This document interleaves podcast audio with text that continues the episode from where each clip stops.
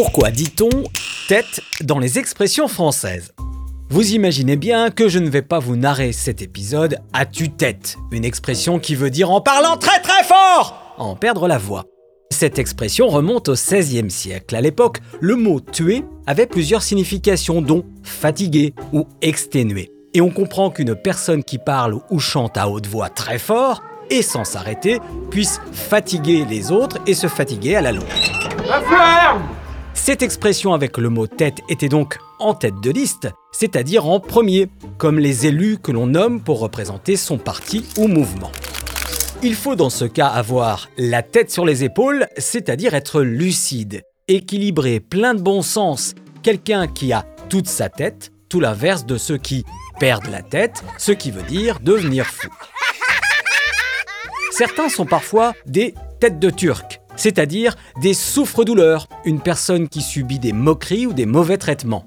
L'origine de cette expression vient des fêtes foraines, et ce jeu où il fallait taper le plus fort possible sur une tête enrubanée ressemblant aux Ottomans, aux Turcs donc. Et comme c'était le jeu favori de la majeure partie des visiteurs, la tête de Turc est devenue ainsi le symbole de la victime d'acharnement. À propos d'acharné, la tête de mule qualifie une personne entêtée aussi bornée que la mule ou l'âne qui sont réputés pour avoir ce trait de caractère.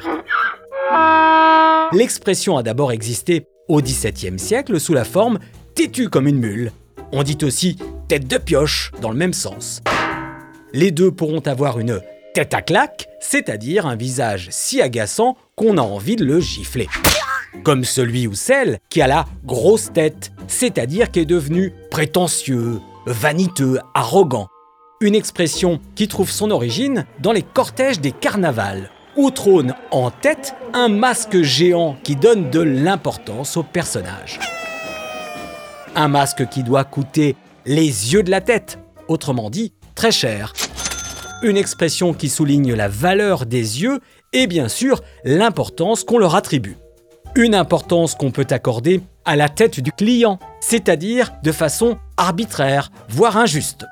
Quand on cache le fond de sa pensée ou que l'on veut ménager une surprise, on dit qu'on a une idée derrière la tête.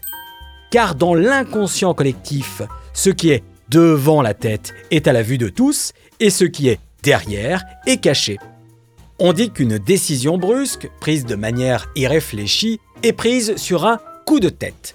Dans cette expression, le mot coup est synonyme d'action, alors que le mot tête rime avec réflexion.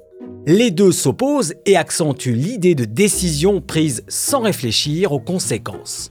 Inutile de me chercher des poux dans la tête, c'est-à-dire d'essayer de trouver des problèmes inexistants, même en scrutant les moindres détails, comme en cherchant laborieusement des poux. Ce serait se casser la tête pour rien. Se casser la tête, autrement dit, se briser le cerveau en réfléchissant trop. On dit aussi d'ailleurs marcher sur la tête, une expression qui signifie aller à l'encontre du bon sens, le bon sens qui nous fait marcher sur nos pieds et pas sur la tête. Enfin, terminons avec le charmant avoir la tête dans le cul, une expression familière récente utilisée pour évoquer une grande fatigue. On a la vue, l'essence au ralenti, la perception faible, comme si notre tête était coincée dans cette jolie partie de notre corps. Sur ce, je vous invite à écouter l'épisode sur le mot vélo pour tout savoir de l'expression avoir un petit vélo dans la tête. À bientôt